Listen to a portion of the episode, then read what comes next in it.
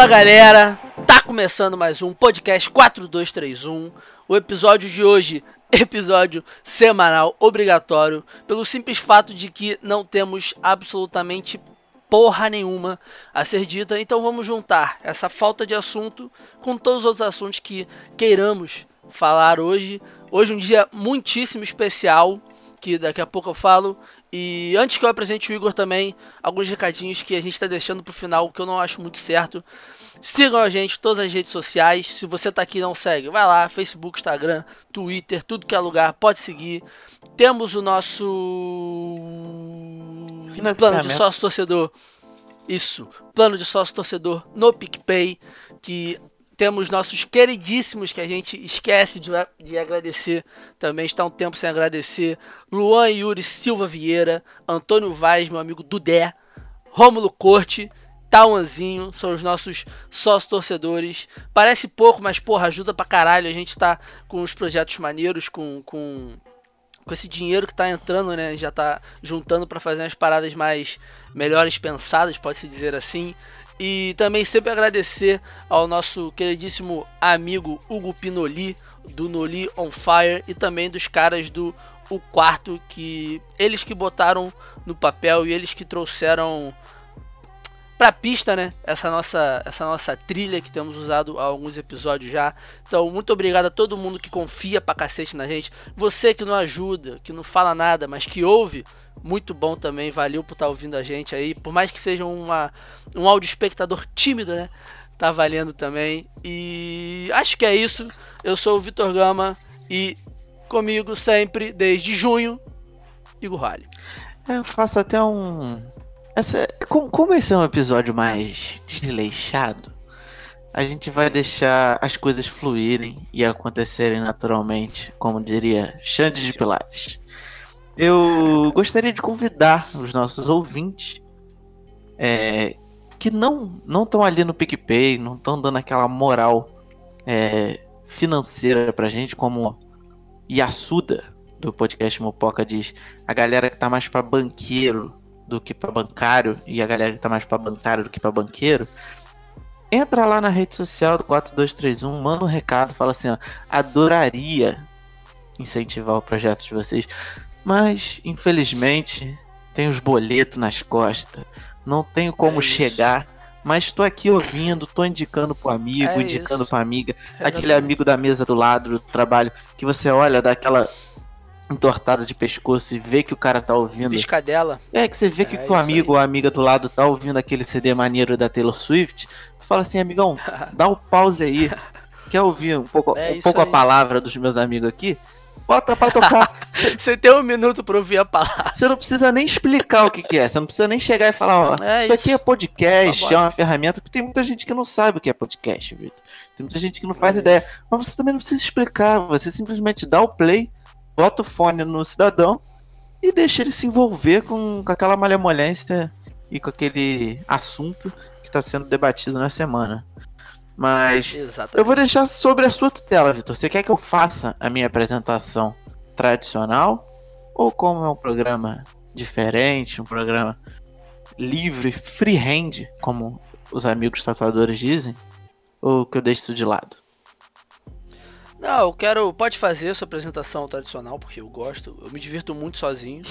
E lembrando também que além das redes sociais, Estamos em todo e qualquer agregador de podcast, inclusive no Spotify. Só chegar lá, dá play, não tem erro, é fácil. Você bota 4231, dá play, Google Podcast, iTunes, bicho. Onde você for, a gente tá lá enchendo o saco. E. Vai que é tu, Igão. Não, antes, só pra gente se estender um pouco mais nessa parte inicial, é, eu descobri recentemente, é, ouvindo o Cristiano Dias no Braincast, sobre a maravilhosa tecnologia do PicPay, que agora as máquinas da Cielo aceitam PicPay. E a PicPay tem muito esse lance do cashback, que é o famigerado dinheiro, dinheiro grátis, como a gente chama no, no é, nosso português. É, mais ou menos. É o dinheiro de graça.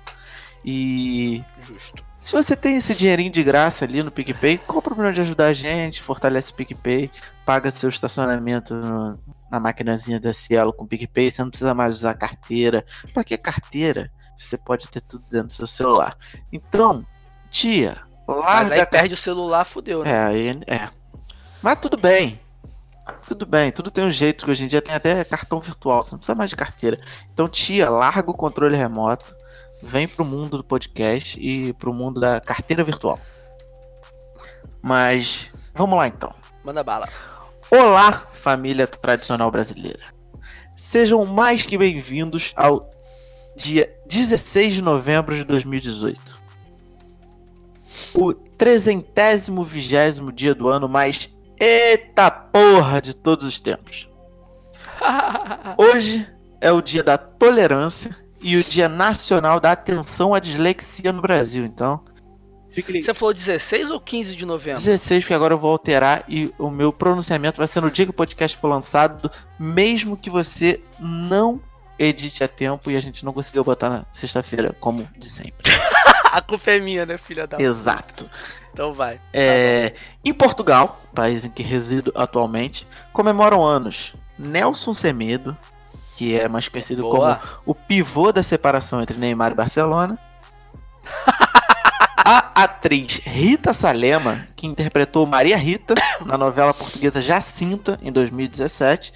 E se estivesse vivo, José Saramago completaria bastante tempo de vida no planeta.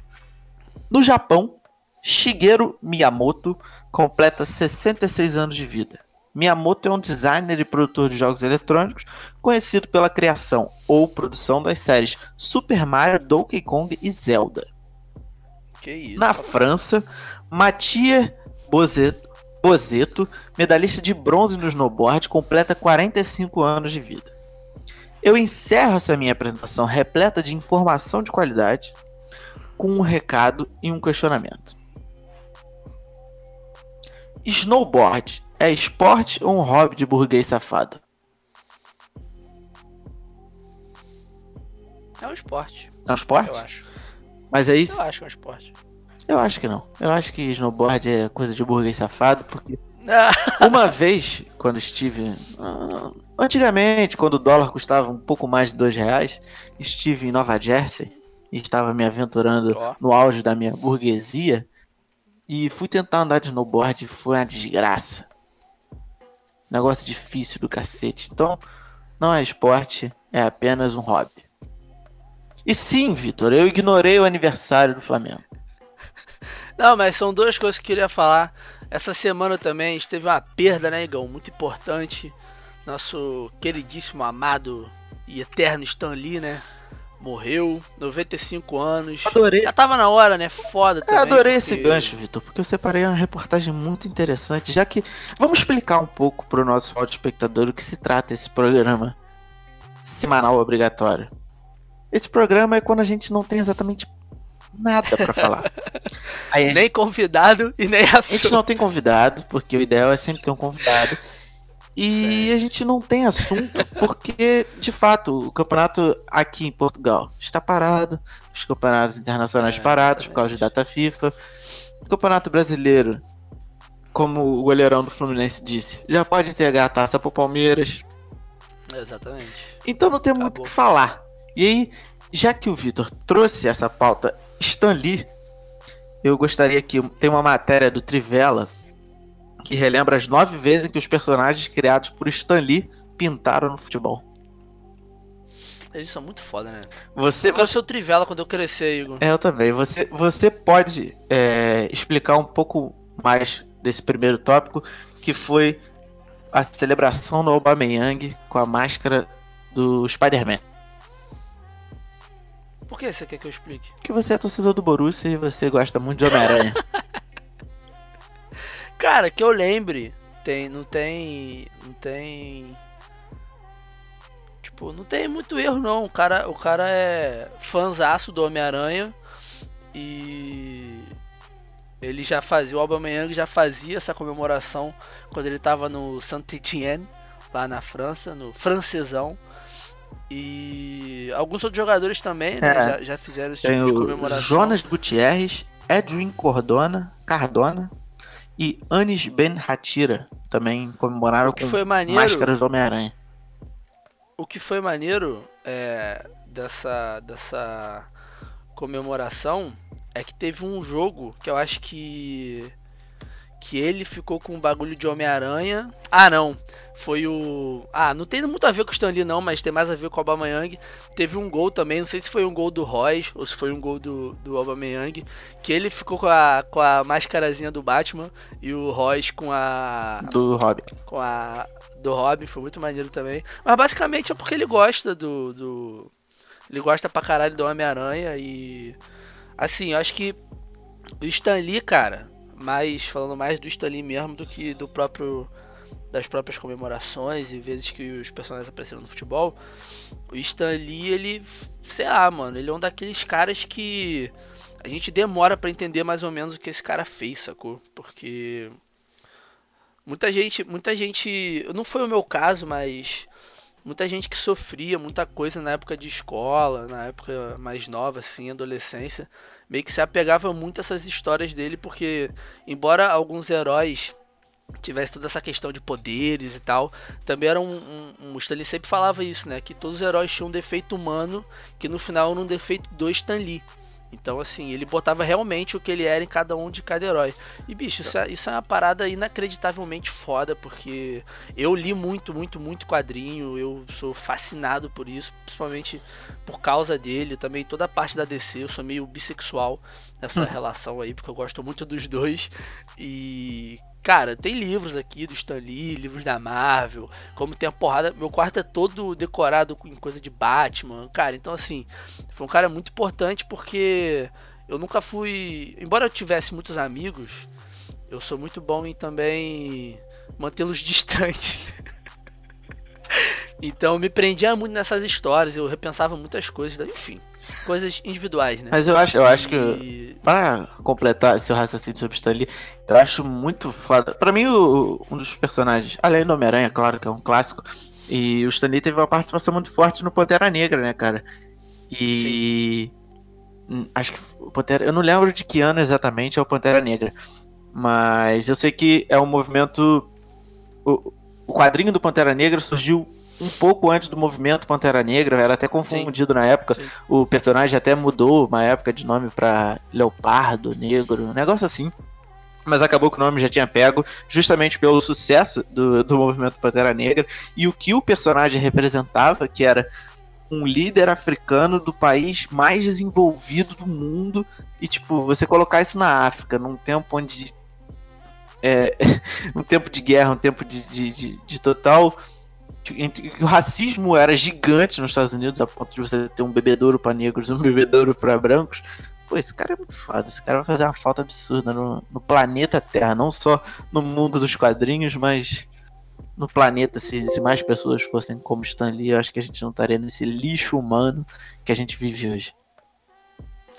É, mas eu nem, talvez eu nem queira que as pessoas sejam tenham vários Stanley não, porque é bom quando tem um só que a gente preserva, preserva e dá mais valor também. E a parada do Stanley que eu acho, cara, é que ele sempre pegava um momento atual para criar seus heróis. Então, o Capitão América é muito relacionado às guerras mundiais. O Pantera Negra também é muito relacionado aos movimentos que já estavam começando a acontecer nos Estados Unidos naquela época. Então, cara, assim, um, o cara tem uma, um, uma visão bizarra de, de, do trabalho dele, do nicho dele, das coisas que ele pode criar. E quando a gente fala muito de Stanley também, eu gosto sempre de citar o Jack Kirby, que morreu em 94 também, que era braço direito do Stan Lee, tiveram vários e vários problemas, meio que quase um relacionamento de marido e mulher ali, mas são dois caras fenomenais. O Jack Kirby que acho que ele começou na DC, ele foi pra Marvel, voltou pra DC depois. Então, assim, caras que. Mas ele morreu tem um tempinho, né? Morreu em 94. Mas. Acho que é sempre bom a gente lembrar, respeitar e agradecer esses malucos. Mas vamos voltar pro, pro. Antes da gente voltar, que você me interrompeu eu vou te interromper também. Antes da gente voltar para as nove vezes da matéria do Trivela, o Igor pulou o aniversário do Flamengo. A única coisa que eu queria falar sobre o aniversário do Flamengo do dia que estamos gravando hoje, dia 15 de novembro de 2018, aniversário de 123 anos do Clube de Regatas do Flamengo, é que o Flamengo vai comemorar esses 123 anos praticamente entre muitas, um milhão de aspas, eliminado da disputa do título do Brasileirão, até porque se o, Fluminense, se o Fluminense tivesse ganho ontem, eu estaria no jogo agora, mas como não ganhou, não fui. E o Flamengo vai comemorar com a provável escalação de Pará, Rodinei e Rômulo como titulares hoje.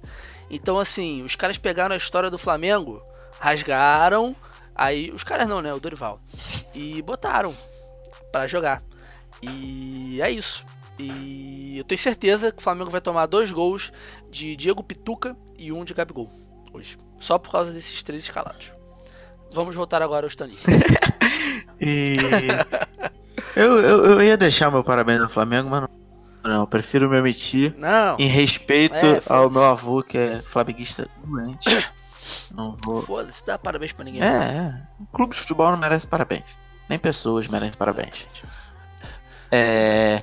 Tem uma situação inusitada aqui em que um bonequinho do Homem-Aranha. Eu, eu, não vou citar os nove casos onde super-heróis apareceram no futebol, mas eu vou citar os que eu achei curiosos. O, numa Copa Africana de Nações, o goleiro Brihama Razak ganhou. Brimar. Brimar Razak ganhou do filhinho um bonequinho do Homem-Aranha durante a competição em 2015 e disse: Leva isso, papai, porque tem muita força e sempre te ajudará. Desde desse dia, o goleirão sempre botava ali do lado do gol o bonequinho do Homem-Aranha para trazer sorte. Só que justamente no jogo que ele fez isso, a seleção de Gana foi derrotada e eliminada por um pênalti desperdiçado por ele mesmo. Ele bateu para fora. Boa. Então não deu muita força não, né? Não, não deu nada de força ainda. Mas desde, desde então ele manteve a tradição e todos os jogos ele leva o bonequinho do Homem-Aranha. Então quer dizer, ele não quis ele não, não devia ser botafoguense. Se fosse botafoguense, tinha pego o boneco jogado longe. Mas o Atlético de Madrid teve uma edição em que eles eram patrocinados pela Columbia Tristar.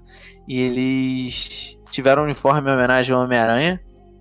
E da parte audiovisual, um, uma campanha, que foi a campanha de divulgação Deadpool 2, que pra mim foi fantástica, que foi dentro do Old Trafford e tem o Deadpool interagindo com, com o Linga, com até o Luke Shaw, jogadores meio.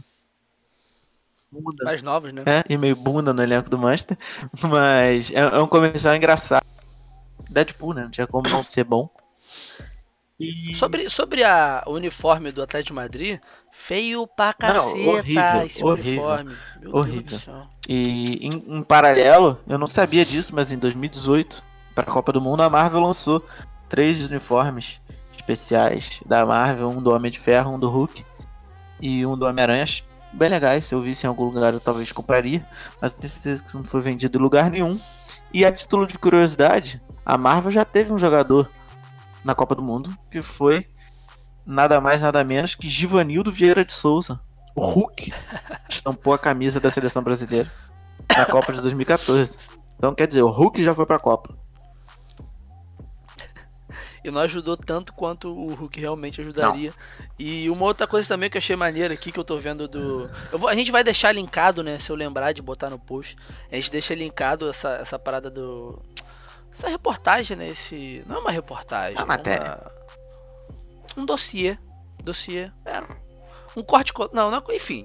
Isso aí, do Trivela, que foi o Pantera Negra na MLS, que aqui eles citam que o Pogba, o Lingard do Manchester fizeram o gesto de Wakanda Forever. E o Patrick do Internacional fez também contra o Chapecoense. Só que nenhum deles foi tão importante quanto Albeth. Como é que fala Elis? Elis? Elis? Não é Elis. Como é que isso? Como é que. Não que é sei. É o sotaque? Elis.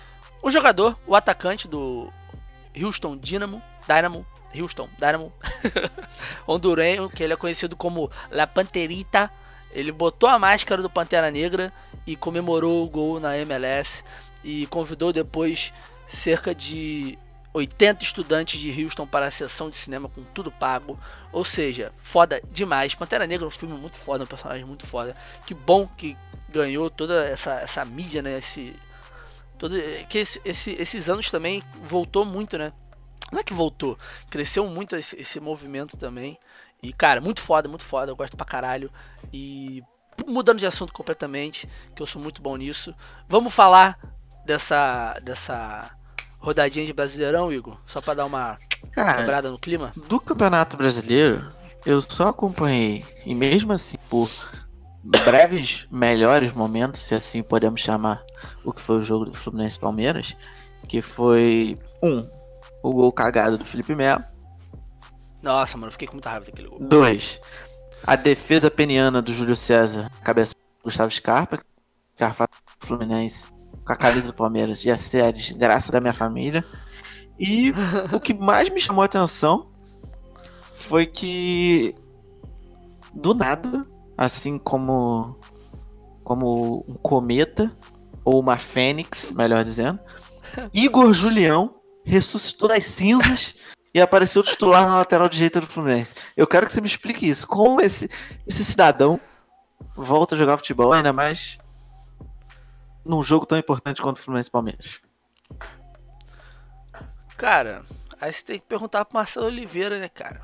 É, não tenho nada. Tem coisas que nem eu explico, Igor. É complicado. Mas esse jogo aí do Palmeiras e Fluminense, cara, o Felipe Melo é o tipo de jogador que não pode fazer esse gol. Não, Ele não pode fazer gols. Porque ele é muito chato, ele é muito mala, sabe? É Perna, É sabe? tipo, é tipo você, quando na sua época de solteiro, ia pra Gandaia isso, e se envolvia com uma Que mulher bonita. É o tipo de gente Que que isso, não cara? pode. Que isso, Igor? Eu não fazia isso não, eu fico em casa lendo quadrinho e jogando videogame só, cara. Não, então, mas eu não tô falando que Nunca você. me envolvi eu, com ninguém, eu não tô Igor. falando que você faz. Tô falando que você não pode. Então, nunca fiz. Então, mas eu tô, Não, não posso. estou traçando um paralelo. Ah, tá bom. Não que, não que tenha qualquer compromisso com a realidade. Eu tô falando que você não é o tipo de cara que pode se vangloriar por nada, porque você é insuportável. Eu dei o exemplo. Qualquer, qualquer, Eu dei o exemplo da mulher. qualquer, Mas poderia ser qualquer outra coisa que você julgasse ser muito bom para você. Entendeu? qualquer, qualquer, como é que fala? Que é mera coincidência? Semelhança. É, qualquer semelhança com a realidade é mera coincidência. Essa rodada aí que não acabou ainda, né? Vai acabar hoje, quinta-feira, dia 15. Teve o Fusão tomando a sapecada do Palmeiras 3 a 0 Palmeiras, cara, que se o Inter não ganhar do América Mineiro em casa hoje, campeão acabou, vai ficar faltando 12 pontos em 8 pra tirar, então assim, fica muito difícil pra qualquer, pro Internacional, né, que tá mais perto, chegar. E o Você- interessante do Brasileirão, cara, vai ser a luta do rebaixamento, né, Igão? Eu queria, eu queria que você dissertasse. Porque- Você recentemente. Eu posso até buscar esse tweet, mas como você é um cara muito ativo no Twitter, eu acho que eu não vou achar. Mas você É. retweetou Tá, uma, uma matéria dizendo que se o Palmeiras ganhar o brasileiro, ele perdeu, certo? Caralho, eu retuitei isso. Eu vou achar aqui. Meu Deus do céu. Esse ano aconteceram duas coisas incríveis que eu vou falar. O grandíssimo jornalista Eduardo Tironi falando que São Paulo era o campeão moral do primeiro turno, embora não tivesse sido. E e aqui achei o tweet. Também É, achei. é- é- essa- essas reportagens, elas não são assinadas. Eu sempre quis conhecer os caras que fazem essas reportagens, mas nem eles mesmo querem botar os próprios nomes. E a manchete é a seguinte: mesmo que ganhe o Brasileirão, ano do Palmeiras será de derrota. Filipão chegou ao clube com o objetivo de ser campeão do mundo, mas fracassou. Ô bicho, todo respeito da classe, vai tomar no cu. Eu entendo, eu entendo por que, que eles fazem isso. Porque todo mundo fala, a gente para pra falar, as pessoas clicam, as pessoas leem. Quanto pior é a parada, mais view dá. Então eles fazem de propósito mesmo pra gente ficar com raiva. Entendeu? Aí depois lançam uma porra de uma PEC que não precisa de. de... Não, nem, nem PEC. Projeto de lei. Lança um projeto de lei que jornalismo não precisa de diploma. Aí nego reclama. Mas é por causa desses filhos das putas, sabe? Os caras não se respeitam, mano. Como é que pode isso? Ano, ano Palmeiras vai se derrotado, campeão brasileiro, jogando futebol feio pra caralho. Vai se fuder, cara. Que isso? Que raiva que eu tenho disso. Enfim, voltando. A briga pelo rebaixamento é o que me consola nesse campeonato brasileiro. Porque alguns times jogaram ontem, né? Mas do Vitória, que é o 18 com 36 pontos, e já com o jogo feito, porque empatou ontem com o Sport, até o Fluminense, que está com 41 em 11, todo mundo pode ser rebaixado. Eu falei Todo aqui, eu falei aqui alguns episódios atrás que o Fluminense briga ali pra ficar na zona do nem fede nem cheira, né? Ali do meio que você não Cacete, classifica pra nada. Mas, E o Fluminense tá conseguindo, cara. A gente tá se esforçando pra caramba pra ficar ali. Naquela. É, é um pedaço pequeno, porque você sabe que é muito mais fácil você se classificar pra Libertadores, que hoje em dia são 12, né? Que passam 16, 12. do que ficar ali entre aqueles 3, 4 que não vão pra lugar nenhum. É muito difícil você estar naquele pedacinho o, pequeno. bicho, o bicho devia ser até maior, né? É, Você exato. consegue ficar no. Cara, você é- não classifica pra nada. É muito difícil, porque é, é, é mais fácil você se classificar pra Libertadores, depois é mais fácil cair, aí depois Sul-Americana, e depois o mais difícil é ficar ali naqueles 3, 4 que não, Não, o acontece mais- nada. O mais fácil de todos é ganhar um brasileiro disso tudo aí. Não, com certeza, né? o Mas, mais fácil. ainda mais o Mas aí, o mas é um ano de derrota. Ano de derrota. Mas aí, é, exatamente. Ano de derrota. Caralho, cara, que raiva disso. Eu, eu leio essas paradas, eu faço. eu, tenho, eu tenho um pouco de idealismo. Eu tenho um pouco de idealismo ainda no meu sentimento jornalístico. Embora ele tenha se perdido ao longo do tempo. Cara, eu leio umas paradas dessa, mano. Sei lá, dá uma raiva. Que eu, que eu falo assim, ah, quer saber? Foda-se essa porra. Eu imagino, cara, deve ser, deve, ser, É isso deve, que eu penso. deve ser, deve ser um sentimento muito parecido quando eu Nossa. vejo, por exemplo, uma campanha, que foi uma campanha recente de Copa do Mundo. Você viu os Vingadores do Bolsonaro? Exato, exato, que foi por isso que o Stani morreu, né? Mas é, é, é- é basicamente quando eu vejo, ah, por exemplo, a campanha que, se você entrar no Instagram do Amaral, ex-jogador da seleção brasileira, você vê lá a campanha do, de um lugar lá de batata frita, que tá o Amaral vestido de batata frita e ele tira a roupa de batata frita e diz: Eu não fui à Copa do Mundo, mas eu vou comer uma batata. É o mesmo sentimento com a publicidade que você tem com o jornalismo, é quando eu vejo um negócio desse. Ah, é. Então, Mas aí é futebol nos 90, Igor. Isso aí é futebol nos 90. não, mas isso foi a Copa do Mundo Inclusive- 2018, Vitor. Ah, 2018? Foi, campanha da- do, do Batata Top, sei lá o lugar, que contratou o Amaral pra fazer uma campanha dessa. É, é. Em todo, Ó, em todo lugar temos fazendo aqui- amadores. E. Aproveitando que, que você falou do Amaral, vou te interromper, tá? Que você falou do Amaral, Amaral do Palmeiras, né? É. E Corinthians e tal. Você falou dele, vou usar um gancho, meio que metalinguístico, que no nosso 15 episódio, nós falamos sobre os anos 90 e suas tretas com o nosso queridíssimo amigo e conselheiro, posso dizer assim, porque ele que mudou o jeito da gente se apresentar, Ivo Newman, anos 90 e suas tretas. Eu vou deixar esse link aqui com certeza, tá? Vou deixar o link do Spotify. Se você não tem o Spotify, meus pesos, você tá completamente errado. E pode terminar, Igor. Só queria te interromper pra fazer essa autopropaganda. Não, eu não tenho. Eu não, tô- eu não- esse episódio, Vitor, eu não tô seguindo na linha de raciocínio. Eu tô falando exatamente o que vem na minha cabeça. E agora eu me lembrei, quando você falou desse, dessa imagem icônica dos Vingadores do Bolsonaro, que se você não viu, procura aí, joga no Google Vingadores Bolsonaro. Aí tem o Moro, tem o está. Mourão de Hulk, enfim, é uma imagem tenebrosa que me lembra do episódio em que eu critiquei veementemente a, o design do, do lado direito da nossa política brasileira. E recentemente eu achei, e aí eu vou me comprometer com os meus ouvintes que quiserem vir falar comigo e tirar dúvidas, eu achei um episódio do Visualmente, que é um podcast que eu já indiquei aqui é, no podcast, que é o episódio, Podcast, podcast. o episódio 103 do Visualmente, que é o não design dos candidatos. Caras, Vitor, até você que não entende nada, se você botar isso pra ouvir, você vai gargalhar de rir. Eles, o, o- o que, que é, o que, que é o episódio? Eles pegam todos os planos de governo dos presidentes e ficam dissecando é, pelo ponto de Boa. vista do design. Cara, é maravilhoso. A- Boa. por exemplo, a Vera Lúcia, que era lá do PSTU, o plano de governo dela não tinha o nome dela, Vitor. Tinha só Vera. Boa. Quando, quando eu me formar em jornalismo, eu vou fazer isso também. Com jornalismos esportivos. Vai ser ótimo. Vou cagar de rir aqui porque os caras surtam. Mas voltando ao ponto principal, que é o debate sobre o rebaixamento desse ano, Corinthians, Botafogo, Fluminense e Vasco, filho, estão fazendo força pra cair. Eu Tá, vou, vou porque cravar aqui ontem, que o Corinthians exemplo, cai. Gente, uma moleque, uma coisa que eu lembrei, o Paraná, ele ganhou o último jogo, né? O penúltimo jogo Uhum. do América Mineiro, Sim. né? 1 a 0. O Paraná tava sem ganhar desde junho. E o Paraná foi também virtualmente rebaixado no jogo anterior, no empate contra o Vitória. Ou seja, o Paraná esperou estar virtualmente rebaixado para ganhar fora de casa do América Mineiro. Eu não sei se isso é pior pro torcedor do Paraná, que fica puto que o time só ganhou depois que foi rebaixado, ou pro torcedor do América Mineiro que perdeu pro time que já tá rebaixado e o América precisava pra caralho dessa vitória. Não, com certeza é pior Então, pro assim- torcedor do América que o torcedor do Paraná com certeza nem viu esse Nossa, jogo. mano. É, provavelmente não viu mesmo. Que agora a função, aí- a função do torcedor do Paraná é secar os rivais. Sempre foi, né? O campeonato inteiro tá fazendo. Mas não tem rival do Paraná na, na Série A. Tem? Não, não na Série A, Não, secar na vida, pô. Ah, tá. É igual, a minha, a, ano. a minha graça no futebol brasileiro hoje é ver o Flamengo não ser campeão brasileiro. Você acha que eu tô ligando o que acontece com o Fluminense? Ih, mas isso aí, isso aí você tá suave, você vai ver muito tempo ainda, eu acho. Fica de boa. Fica de boa. Moleque, tava, uma coisa que eu tava pensando sobre isso também. É, o Flamengo foi campeão em 2009 com a fila de 17 anos, né? Sim. Filho, já tem 9, tá? Já tá quase lá de novo, esses filhos das putas.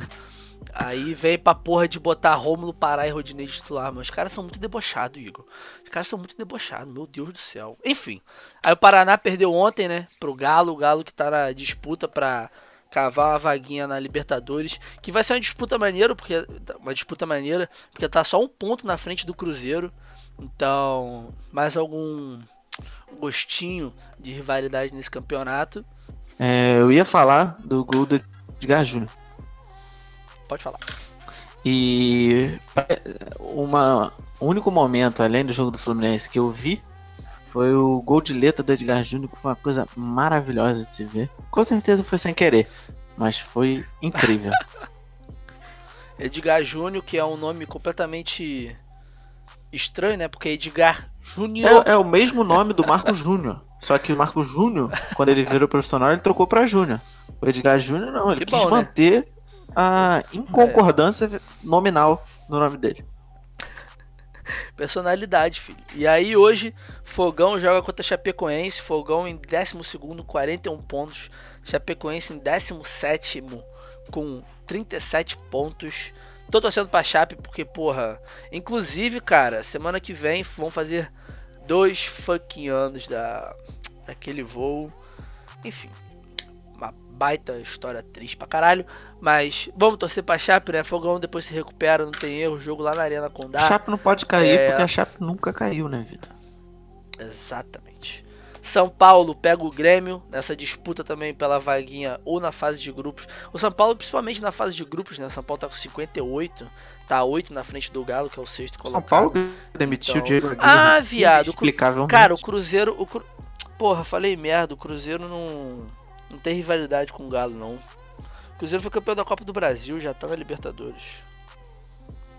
O Galo tá na Libertadores. Se o Galo ficar na frente do Cruzeiro ou atrás, o Galo tá na Libertadores igual. É. Não pode é ficar atrás do Atlético Paranaense, que aí fudeu. Mas aí não tem rivalidade. Aí nem isso essa porra desse campeonato tá servindo mais, mano. Meu Deus do céu. Aí São Paulo e Grêmio. Uma coisa né, muito louca desse campeonato é que o Atlético Mineiro, ele continua na zona da Libertadores, mas parece que ele tá perdendo todos os jogos. A impressão que eu tenho aqui, pelo menos de longe, é Mas que ele tá perdendo ontem, tudo. Mas ganhou ontem. Ah. Gol do Paraná, empatou com, perdeu pro Grêmio, empatou com o Aí Palmeiras. justifica, então, justifica já. É, porque o Galo, o Galo tá num ano complicado, né? Você falou do Aguirre no São Paulo, cara. Mas, bicho, era óbvio que aquilo ia acontecer. E, e isso, inclusive, essa situação do Aguirre e de, e de demissão e tal, me remete a duas propagandas que eu vou fazer aqui. Uma é mais uma autopropaganda, porque falamos exatamente sobre essa questão dessa troca incessante e aleatória de técnicos no Brasil. Nosso episódio 24 com o Léo Miranda e com o André Andrade, do Imigrante da Bola. E um amigo meu, um amigo nosso, né? Você conhece também, Roberto Malezon, que ele trabalha no Globo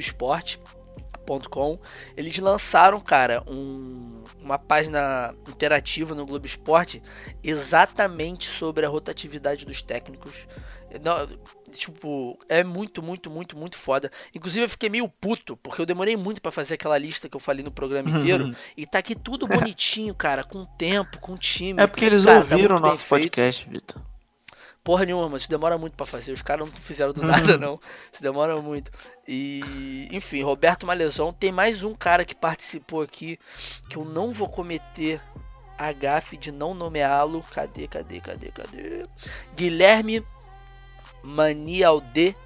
Não sei se é assim que, que se fala. Guilherme Manualde, sei lá. Roberto Malezon, Alexandre Lage, Ana Tarrice, Carol Lemos. Moleque, tem um nome muito difícil pra falar agora. Eli Hoffney, caralho, Eli Hoffney Lima, todos os participantes desse quadro interativo. Vou deixar linkado aqui também, porque, cara, é muito foda e também é meio desesperador, cara, porque é muito aleatório. É muito aleatório. É muito, dá muita raiva, porque é muito aleatório. Não faz sentido então, nenhum. falando. A média de permanência, a média de, peraí, a média de permanência de um técnico no clube da Série A do brasileiro é de seis meses e meio. Seis meses. Seis meses não dá. Não nasce a não criança. dá o campeonato inteiro. Não nasce a criança. Não, não dá o campeonato inteiro. Se o cara chegar em, em janeiro. Se o cara chegar. Não dá o campeonato inteiro. Olha, se ele chegar em maio. Maio, abril. Não, março, abril, maio. Junho, agosto, setembro, outubro, novembro. Não dá, porque ele perde o último. Nossa, mano, não dá, não dá. O cara não consegue ficar um campeonato inteiro num time na Série A do Brasileirão. Falando, é isso que já que estamos falando. falando em aleatoriedade, vamos trazer à tona e vamos dar uma guinada nesse podcast pro jogo que mais importa na semana, que é Brasil e Uruguai, Vitor. Antes de você falar do Brasil e Uruguai, só queria ressaltar que desde o episódio que a gente fez sobre a Copa das Arábias, mais uma autopropaganda, que é um dos nossos episódios mais célebres, porque ele conta com a participação do professor e mestre Jamil Chad, do Leonardo Miranda também, cara, fodástico que tá sempre aqui com a gente, da minha amiga Júlia Cruz, tirando todas as dúvidas sobre as questões sociais do Catar. O Catar ganhou da Suíça ontem de 1 a 0 com gols 86, né, famoso 41 do segundo tempo. E eu achei que a Suíça tava mais ou menos, mais ou menos mista, né? O Grande Chaka jogou, o Char lá, o zagueirão jogou, Zacarias jogou, Shaqiri jogou, Emanuel Fernandes jogou, a galera que foi pra Copa jogou. E, enfim, o Qatar tá chegando forte para essa Copa do Mundo, tá? Daqui a quatro anos. quatro anos. Mas tá aí. E Brasil Uruguai lá em Londres, que é uma situação que eu odeio muito porque, cara, o Igor vai falar melhor sobre isso, mas para mim nunca compensa o Brasil ser mandante e não mandar os jogos aqui no Brasil, embora a gente saiba dos contratos da CBF e não sei que, não sei que lá, papapá, pupupu. Então, mas, cara, mas esse, esse é o meu principal ponto. Porque nem, nem esse discurso tem sentido que é, ah, é muito mais rentável, então a gente é capaz de ganhar muito mais fazendo. Porque o Brasil. E, caraca, agora vai vir um, um papo meio sério. O episódio estava mó zoação e agora vai ficar. Enfim, esse episódio é aleatório. Mas o, o, time do Brasil já teve um prestígio muito grande em que era possível fazer amistosos fora do Brasil e o caramba. E se cobrar um valor alto e lotava os estádios. Já teve jogo no Emirates com 60 Sim. mil pessoas. O Brasil Sim. já foi esse tipo de time em que lotava os estádios em qualquer lugar do mundo. É, esse, esse jogo que a gente está falando, Brasil e Uruguai, para você ver o quão absurdo é, o, o, Emirates nem disponibilizou o anel superior para ser vendido. O, o, acordo foi fechado só com a parte inferior do estádio e com ingressos que tem ingressos de, sei lá, 20 libras, que, que para o campeonato inglês é muito barato. Então, quer dizer, eu tenho certeza que um jogo no, no, no, Castelão, no Marena Dunas da vida, ou no Rio de Janeiro eu nem digo, mas nesses lugares onde o Brasil não tem tanta frequência de jogos, cara, com certeza ia ter um, uma renda muito maior e, e, e, a preparação e a ambientação para um jogo ia ser muito mais interessante do que um Brasil e Uruguai que pela primeira vez, depois de, de sei lá quanto tempo, 23 anos, vai jogar fora da América do Sul, sabe? Dessa vez nem esse discurso mais de, de, de ah, é rentável para CBF, é rentável para não cola mais, porque o Brasil não é o mesmo de, sei lá, 10, 20 anos atrás. E por mais que realmente não tivesse esse prestígio todo, eu acredito que tenha, cara, porque é muito jogador muito importante, sacou? Porra, sei lá, Neymar, Gabriel Jesus, Firmino, Thiago Silva, são caras muito fodas. O Arthur agora no Barcelona tá jogando muita coisa. E, enfim, para você que está perdido sobre esse jogo do Brasil, que se você está ouvindo no dia que a gente lançou, vai ser daqui a pouco, às 6 horas da tarde, na sexta-feira, os convocados para a seleção foram Alisson Ederson e Felipe do Grêmio. Felipe é naquela pegada de, contra, de contratar, de convocar jogadores sub-20 né? Já convocou o goleiro do Flamengo e a última convocação, esqueci quem foi, acho que foi o Brasão do Cruzeiro. Não, não o Brasão foi convocado para esse jogo também. Foram, foi? foram. Tá aqui. Não não. Pro Uruguai e Camarões não não. Alexandro, Danilo. Eu tô na convocação sim. É isso que eu tô dizendo, acho que não. Também. Deixa eu ler aqui agora. Porque eu tô vendo aqui, a provável escalação do time é Alisson, Danilo, Marquinhos, Miranda, Felipe Luiz, Wallace, Arthur e eu tô, na convo... eu, tô, eu tô na convocação contra a Arábia é. Saudita. Renato Augusto, o Paulinho, Douglas Costa, Neymar e Firmino. E aí no banco de reserva, Ederson, Gabriel Brazão, Fabinho, Dedé, Pablo, da Fuga das Galinhas, Alexandro, Alan, Paulinho, Caralho, o Renato Augusto de novo, Rafinha, William Richarlison, o Homem Pombo e Gabriel Jesus. É, então, do, da seleção original que foi convocada, três foram cortados, né? Sim. O Felipe Coutinho, o Marcelo e o Casemiro. Aí pro lugar deles, o Tite convocou Renato Augusto, Alexandro e Rafinha Alcântara. E assim, eu sempre gosto, né, das, das convocações da seleção. E uma coisa que eu fico muito puto, cara, é que. Que o Militão não foi convocado. Não, não é nem isso, cara. É porque depois da Copa, depois da Copa me pareceu que o Tite realmente começou a convocar melhor, sabe? Porque, cara, a gente tá em novembro, tá? Uhum. A, a primeira convocação depois da Copa, para aqueles amistosos, sei lá, Honduras, Estados Unidos, acho que foram esses. Porra, bicho, tinha o Arthur, tinha o Fabinho, Sacou? Tinha uns caras que iam render na seleção. Os caras não aprenderam a jogar futebol em dois meses. Sacou? Você só tá falando isso, isso porque o Rafinha foi convocado e você é um dos maiores admiradores do futebol do Rafinha na história do futebol. Eu, eu gosto muito do Rafinha. gosto muito de toda a família do Rafinha, pra ser sincero. E. Mas assim também, se o Brasil fosse campeão, a gente nunca reclamaria da convocação do cara. Então, coisas do futebol, coisas da vida, perder o jogo quando a gente precisa ganhar. Fica a referência aí. Se você pegou, pegou. Se não pegou, não pega mais. E Brasil e Uruguai. Uruguai que vem de derrota contra o Japão e contra a Coreia do Sul. Conseguiu essa façanha. Perdeu para a Coreia do Sul de 2 a 1 Depois perdeu para o Japão de 4 a 3 Em menos de 24 horas, o, o queridíssimo Arrascaeta decidiu a Copa do Brasil né, no dia seguinte. E o Brasil, que é a última derrota, Brasil que é leão de amistoso, né, ganha todos os amistosos e perde na Copa do Mundo. A última derrota foi contra a queridíssima Bélgica, né? E, enfim, pelo menos um amistoso mais legalzinho, né? É, mas que, o Brasil. Do que foi contra a Arábia Saudita. Tem um, uns dados para tornar essa conversa um pouco mais interessante. É, o Brasil tá indo pro oitavo jogo no Emirates Stadium. São um total de seis vitórias, uma derrota e somente dois gols sofridos no estádio do maior time de Londres.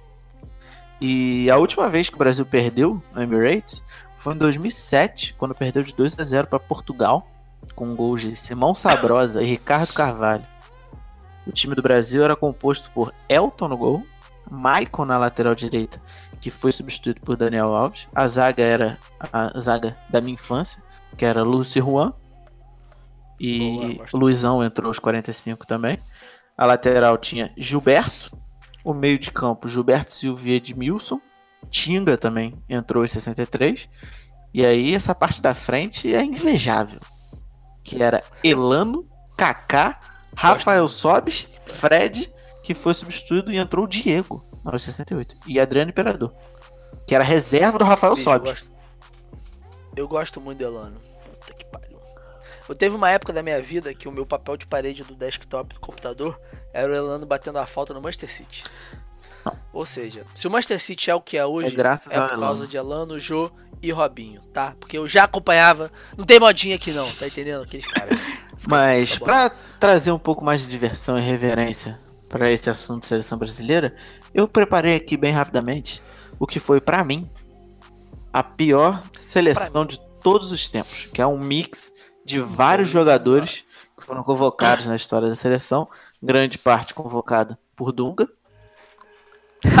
mas Dunga foi o treinador que mais convocou também. Também, não. Então, mas ele. Mas eu, é, é, eu defendo o Dunguinha. É, é, é, é, muito relativo isso. Porque... Gagueja não. Não gagueja não. Não gagueja mas, não. Vamos lá. Goleiro. Pior goleiro, na minha opinião, é o goleiro Doni. Que. para mim, tem o melhor empresário de todos os tempos, que eu não faço ideia como o Doni jogou em Corinthians, Santos, Liverpool, Botafogo de São Paulo. Foi para Roma E também. Roma. Foram os únicos clubes da carreira do Doni.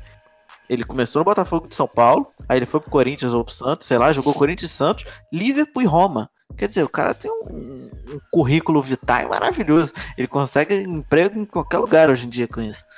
As laterais, Ilcinho e Michel Bastos. Ah, mano, Michel Bastos jogava pra caralho. Não, que possível isso, você- Que isso. Que A- isso, jogava muito. A zaga. Ele, ele não bordou, mano. Que isso. Que isso. Não, ele era. Ele chegou a jogar no Bordeaux? Eu só lembro dele no Lyon. Ah, é verdade, Leon. Ah, tá. Não, porque, sei lá. Mas ele no Lyon, porra. Jogou pra caralho no Mas Lyon. aí não era como lateral. Esse, esse é meu grande questionamento. Isso aqui é, é a Tá minha bom. seleção. Ele como lateral foi Como a lateral é a ruim. desgraça. As- É igual o Fabrício de meio campo do Vasco. Exato. A zaga, que pra mim são dois nomes tenebrosos do futebol. Que um é o zagueiro Cris, que se aposentou recentemente no Vasco, que também fez uma grande carreira no Lyon, mas em questão seleção brasileira ele foi uma vergonha. E o maior nome da era Dunga, que foi Gladstone, que atualmente joga no Caralho, que Botafogo doideira. da Paraíba. Tem uma curiosidade sobre o Gladstone. Teve um jogo, não lembro qual desses do Dunga, que ele foi convocado, acho que 2007, que ele foi convocado de urgência para substituir o Pirulito na zaga. Quem convoca o Gladson de hoje? Não, mas aí que tá, ele só foi convocado de urgência. Foi tipo, não, foi mesmo, foi tipo no mesmo dia do jogo, foi muito urgente. E ele só foi convocado Caralho. porque ele tinha um passaporte europeu. E aí ele não precisava de visto. Boa. E aí ele garantiu a vaga dele. em- Ele foi convocado Boa. duas vezes pelo Dunga. O meio-campo é um meio-campo que você vai contrariar muito. Mas eu tenho certeza que, na opinião de muitos, é um meio-campo triste. Que foi Carlos Eduardo, que teve uma passagem brilhante pelo Flamengo. Jonatas, mais conhecido como o aquático do Flamengo, que tinha aquele cavanhaque bonito. Não, jo, jo, Jonatas era um jogadoraço. Jonatas nesse meio campo de hoje. Jonatas nesse meio campo hoje, o Flamengo era campeão brasileiro. Você é o campeão em enaltecer jogadores horríveis, principalmente da zona do bom meio nisso. campo e que tem um futebol parecido com o Maldonado. Exatamente. É que eu gosto muito do Maldonado, cara. E o- dá, Maldonado é muito E o camisa 10 desse time é o ex-vascaíno e atual jogador do Brasiliense, Moraes, que ficou muito conhecido. Moraes batia muita Ficou muito falta. conhecido. Aquele Vasco de 2006, 2007. Ficou muito conhecido né? pelo seu drible, que era o Danos Moraes, que ele puxava numa perna e dava uma caneta com a outra. Nossa, mano. Ele jogava muito também, Igor. Que isso. É porque esses caras a convocados, normalmente eles estão no É, auge. e a gente tá falando- a gente- Pô, o Moraes jogou A gente bem. tá falando de seleção brasileira. Óbvio que você não vai ver aqui um. Sei lá. Ué, o Henrique foi convocado pelo Filipão, tá na Série B. Mas o Henrique não é. Lembra O Henrique disso? não é muito pior que o Gladstone nem que o Chris. Mas o Henrique só foi convocado porque ele é bonito, pra ficar no pôster. Aí o ataque, só pra fechar bonito esse time, é o Daniel Carvalho, que teve, Que doideira. Ele teve tava, problemas, ele tava há pouco tempo no São teve Paulo, né? problemas seríssimos com anabolizante e a carreira marcada por várias paragens e depois ele foi pro futsal e depois ele voltou pro futebol de campo. É, Esse meu time tem dois centroavantes, porque eu jogo. O time já é ruim. Então a dificuldade de fazer gol é muito grande. E aí eu boto dois Ele tava no centroavantes. Botafogo, não era São Paulo, não. Ficou um tempo. Ficou um ano no Botafogo. Botafogo, Criciúma, ele rodou aí uns times antes É. de se aposentar. Uhum. E o meu ataque ofensivo com Bobô e Afonso Alves. Cara, ele bobou era doideira. Cara, Afonso Alves. Afonso Alves, Eu ele, é, ele é a doideira. Eu, eu acho que eu também convocaria. O Dunga convocou ele por. Sim, tá fazendo muito Não, gol. e, e- e o, o Dunga convocou ele alguns dias depois dele fazer sete gols no jogo. O jogo foi 9 a É, 0 ele marcou é. 7. Eu falei, porra, Então, não tem como. Não, e tinha uns gols dele que era golaço e mesmo. ele foi A artilheiro do campeonato holandês. Porque, sim.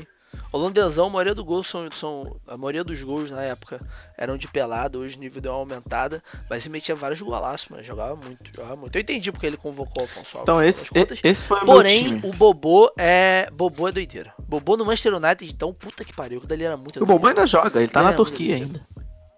Então, mas ele no Manchester é o, é o empresário do empresário do empresário. Não é possível. Então, se você, querido audio espectador, tem alguma algum outro nome que possa ser aqui o 12 jogador desse meu time, manda lá pra gente, fala assim, pô, eu acho que o Gustavo Scarpa merece estar nessa lista, por mais que eu ache.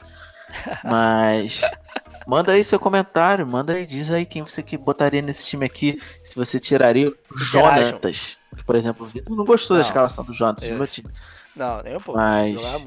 Se você tem uma opinião aí, manda pra gente, cara. Quem sabe o Tite tá ouvindo isso aqui, ele vai falar, ó, Não sei, né? E só pra gente já ir, já, a gente já ir finalizando né, esse programa completamente aleatório, a gente não pode ignorar a Liga das Nações, né? Que também é a substituição dos amistosos FIFA, que eles tentam que vale alguma coisa, mas ninguém liga, como o Igor deu um parâmetro alguns episódios E o próprio atrás. Joaquim Low Grupo A- disse que. Ele disse, abre aspas, nem aí. rebaixamento na Liga das Nações não é o fim do mundo.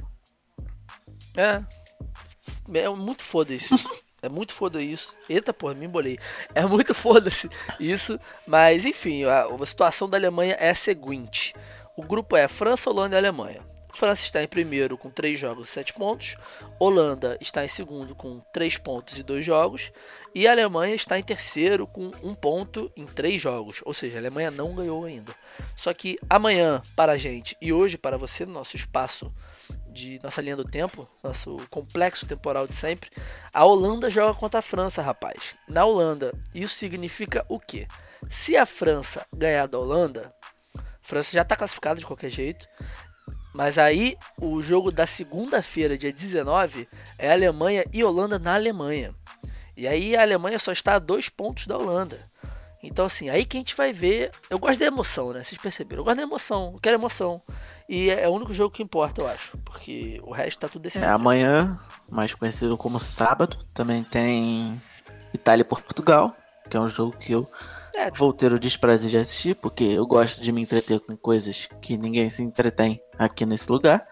E o Portugal também enfrenta a Polônia na terça-feira. Então é isso, Liga das Nações. Tem os outros, as outras divisões, né? B, C e D, isso aqui. Como a gente sabe, se a, se a Série A da parada não tá muito legal, não- as séries B, C e D também não estarão tão interessantes assim. Eu acho que pra finalizar, Igor, é, vou puxar um- uma reportagem que saiu da UOL ahn, ontem, que é a seguinte manchete. Globo veta vídeos do brasileiro em redes sociais de clubes a partir de 2019. Isso, num primeiro momento, pode causar estranheza de certa parte do povo futeboleiro ao espectador. Porém, isso faz todo sentido. Por quê? Todo mundo sabe, todo mundo que torce para algum clube, se é que as pessoas ainda torçam para clubes, que os caras têm os canais próprios. Flá TV, Santos TV, Botafogo TV, Corinthians TV, Cruzeiro TV, Fluminense TV, que aí pega essa, essa parada de bastidores, né? Que eles fazem as próprias filmagens e tal. Inclusive os, os, os filmadores do Flamengo são muito fodas. Daniel Cordeiro, sigam ele, sigam ele no Instagram porque ele é muito foda. E é, é muito maneiro, né? Você vê os lances dentro do campo, você vê o, o- as imagens. Só que os direitos de transmissão do Campeonato Brasileiro são da Globo. Então faz todo sentido comercial da a Globo não querer que os clubes publiquem esses vídeos, porque tá no contrato, sacou? Os clubes assinaram esse contrato de que todos os direitos de transmissão e visuais, não é visual a palavra que fala, né? Mas todos os direitos de imagem do campeonato são da Globo. E nisso que eu vi essa matéria no Twitter, o queridíssimo Samuel Bispo 2, que o arroba dele é Samuel 28384375 Famoso robô do Bolsonaro, velho. Não, mas ele, ele fez um, um comentário, ou ele, ou o bot do Bolsonaro, fez um comentário incrível, que é o seguinte: quando se vende a alma para o capeta, uma hora ele vem buscar. E cara, é exatamente isso. Cara, o, o, Foi exatamente o, isso. o melhor do brasileiro não é a medicina brasileira, os, os atletas que ganham fama mundial. O melhor do brasileiro tá dentro dos comentaristas de portal de internet, cara. Aquela galera que Exatamente. entra ali no G1, cria o seu arroba místico, sem foto. Twitter também. Não, mas o, Twitter o é Twitter bom a pessoa, as pessoas mal ou bem dão as caras. No portal de internet. É, mais ou menos. ninguém é de ninguém, Vitor. Que É, ninguém vai te achar, ninguém vai te rastrear, ninguém vai a lugar nenhum. Ali é terra sem lei. Tem um episódio dos Simpsons Exatamente. que o Homer aluga um barco e ele sai da fronteira pra fazer luta de macaco. E é exatamente isso que acontece no portal desses desses canais aí, UOL, Trivela, G1, qualquer lugar desse aí que tem um espaço para comentário, é onde não tem lei nenhuma, é Deep Web oficial da internet. E, cara, às vezes é bom, a maioria das vezes é meio agressivo, né? Ver, porque as pessoas são muito sem noção e muito preconceituosas. Porém, é engraçado ver também. E essa matéria né, do UOL, que foi feita por Jeremias Werneck e Pedro Ivo Almeida, é, cara, basicamente, tipo, causa um pouco de estranheza, né? As pessoas se revoltam, mas tem as aspas aqui da, de uma nota da Globo que é o seguinte: a medida preserva a qualidade das imagens do futebol que circularão nos ambientes sociais e, ao mesmo tempo, permite a clubes e torcedores acesso maior e mais completa cobertura esportiva do país, com os principais lances dos jogos. Cara, assim, tira o ar, foi o que eu tava falando, tira o ar de bastidores, que é muito maneiro ver realmente. E, mas tá no contrato, cara. Os clubes assinaram. Tá, e a Globo. Sabe quando Globo- assina o contrato sem ler? É, isso, exato. gente, é, igual, é igual quando você tá. Tá baixando alguma coisa no computador que vem ali os termos, você bota eu É, aceito os termos e você não lê. Tem um episódio do South Park Tá vendendo a Tem um alma. episódio de South Park que é muito É bom sobre isso, que é sobre a Apple, que o Cartman ele aceita esse termo aí, ele e o Kyle, e quando eles vão ver, eles estão formando uma centopeia humanas conectados um com os outros, e no- no- na ponta tem um iPad, e na outra também, só que eles estão conectados pelas partes traseiras de cada um. Mas estava no contrato, filho, você só aceitou. Ai, ai. Mas eu- trouxe- Então vamos fechar? Não, eu, não, que eu também trouxe, eu trouxe coisa? uma matéria que eu queria que você Hum. decorresse toda a sua sabedoria sobre o caso. Que é um árbitro no futebol feminino inglês foi punido porque em vez dele fazer o clássico cara e coroa, ele se esqueceu, ele esqueceu da moeda no vestiário. E aí era um jogo de TV. A TV tava ao vivo e ele não podia, sabe como é que é TV? Você não pode retardar um minuto o início da partida.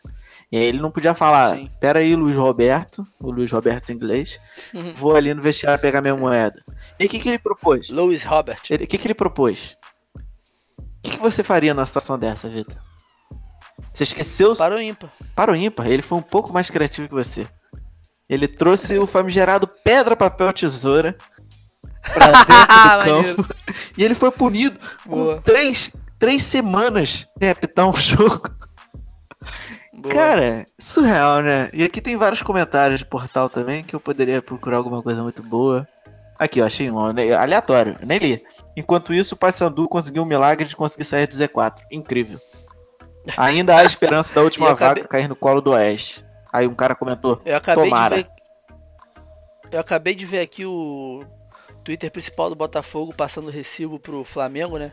Postando um emoji de bolo de aniversário, seis bolas de futebol e outro emoji de bolo de aniversário, porque o, o Botafogo ganhou do Flamengo acho que em 72 de 6 a 0. Se eu acertar um ano, eu sou um fenômeno. Botafogo 6, 0, Flamengo. 72, é. Ganhou em 72 de 6 a 0 O Flamengo depois se vingou, acho que em 80 e pouco, 83, com o Zico já e tal. E, enfim, passadas de recibo, né, Igão? Os caras não se aguentam. Os caras das mídias sociais dos times são muito burros. No final das Eles não contas, são porque- burros, cara, eles são crianças de 14 anos. Eles não têm o discernimento. Porque Quer dizer, não sei, porque eu posso estar ofendendo algum colega de profissão, então eu tô brincando, gente. Eu não, sei. Ah, Se você tá ali, é porque pode ser um colega de profissão, porque na maioria das vezes isso aí é, é Sim. o clássico estágio inicial de um colega de publicidade, de jornalismo, ou qualquer coisa relacionada à comunicação. Porque ele faz de tudo um pouco. É, né? exato. É o cara. Então, às vezes ele tá de saco cheio, então aconteceu alguma coisa, ele quer dar, se divertir, né, Vitor? O que a gente mais quer nessa vida é tirar um lazer. Sim. Só que tem que saber tirar lazer. Ah, mas- O cara que é bom tirar lazer é o cara que sabe tirar lazer, entendeu? E, aí a galera passa recibo. Eu me divirto com a passada de recibo que o povo dá. Mas é isso. Vamos fechar, Igor? Vamos, vamos fechar. Você que tá ouvindo. Dica direto, papum. Não, calma. Eu tenho um recadinho aqui pra galera. Se você gostou desse formato, a gente pretende. Quer dizer, a gente não pretende. Mas oca- Não pretende, né? ocasionalmente irão ocorrer outros episódios como esse. Dessa forma mais. Sim. Com essa, com essa malemolência, com essa liberdade. Com essa falta do que falar. é, né? com essa enrolação, essa encheção de linguiça. Que é Exato. muito característica do, do- do jornalismo brasileiro atual. Mas a gente traz aqui para dar uma lembrança, uma nuance do que se vive um pouco na, na nossa realidade. Mas se você gostou, fala assim, caraca, porra, ficou ruim, mas não é que ficou bom? Tu co- comenta É, aí, cara. Comenta aí em qualquer lugar que você vê isso aí e fala assim, Exatamente. ficou ruim, mas ficou bom. Continua. E aí a gente continua se quiser. A gente vai ter os episódios, claro, convidado, pauta séria. Vitor vai ser o jornalista. Inclusive os próximos, os próximos eu acho que nem vão ser tão sérios, mas os convidados estão em, em processo de confirmação, né? De agenda. É, mas- com- Os próximos dois convidados são dois fenômenos e, cara, puta que pariu. Mas como, Já estou ansioso. como a gente não. A gente tem um histórico de zicar os convidados, então a gente, Nossa, a gente a gente não vai falar o primeiro. absolutamente nada sobre eles pra não. não simplesmente pra não dar A merda. sempre zica. Então é isso aí, pode ir pra dica do olheiro. Eu adoraria. Eu vou te mandar no WhatsApp, Vitor. E vou botar lá no nosso grupo do Facebook, que é exclusivo para os nossos assinantes PicPay. O, o pôr do sol que eu estou vendo aqui da minha varanda, tá? Uma coisa linda. Tá, É isso- a Golden Hour. isso, Se eu tirar uma selfie, eu vou estar muito bonito. Ok, eu não me interesso nem um pouco por, por pores dos sóis. E vamos direto pra dica. Eu já vou engolir logo, não. Você já pensou na sua? Já.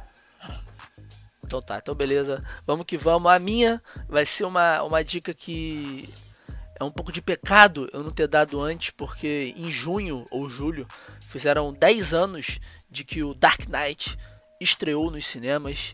Batman Dark Knight. Então se você não viu, ou se você viu poucas vezes, veja e reveja, porque tem reflexões sociais importantíssimas e duas frases que são as frases do século. Mentira, não são as frases do século, mas que são frases muito importantes também pra gente pensar sobre as coisas.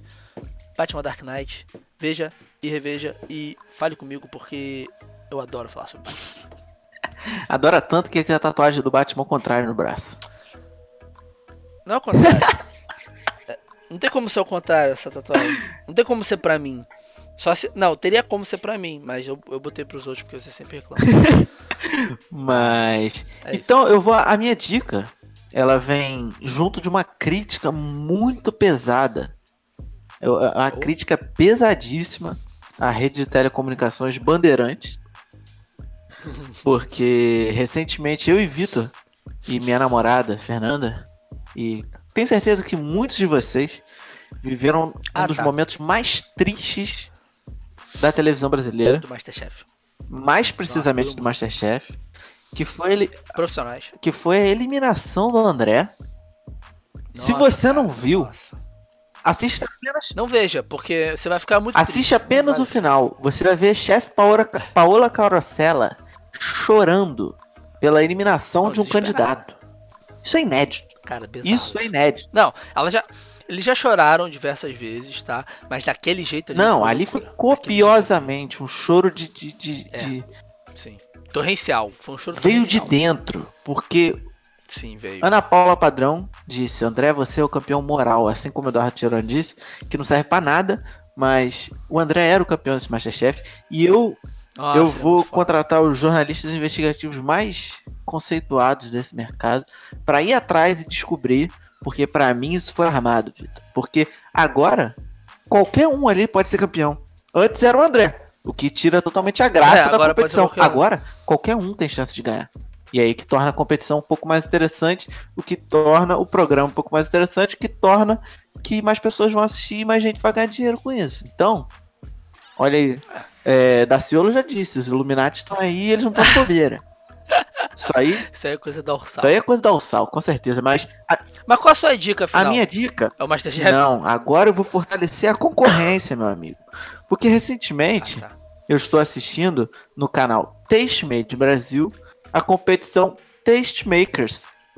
É, Tastemakers, a competição, que nada mais é que um Masterchef genérico do YouTube, só que é apresentado pelo Tavião, que é um dos personagens mais famosos do YouTube, mais queridos pela minha pessoa. E é incrível, é o mesmo estilo do Masterchef. E sai, no- inclusive, no mesmo dia do Masterchef, coincidentemente ou não. Ah, E a, a ó. competição é bem legal. E consiste em. A única diferença do Masterchef é porque eles estão querendo um novo apresentador pro Teste Meio de Brasil. E aí é uma combinação de você ser um youtuber e você ser um cozinheiro. Então tem toda aquela briga ali com o tempo, igual Master... É o Masterchef genérico do YouTube. Tastemakers, a competição. Então é isso. Fechamos esse 27 episódio obrigatório, né? E por mim tá bom. Você tá bom também, Igor? Pra mim tá tudo bem. Então beleza. Vamos nos despedir por aqui. porque o Rio de Janeiro está passando por um inferno para cada cidadão desta cidade, não tão maravilhosa assim. E hidratem-se, tá? E fiquem na sombra, porque tá muito calor. Um forte abraço e que Deus abençoe a família de todos vocês. Ai, que cuzão.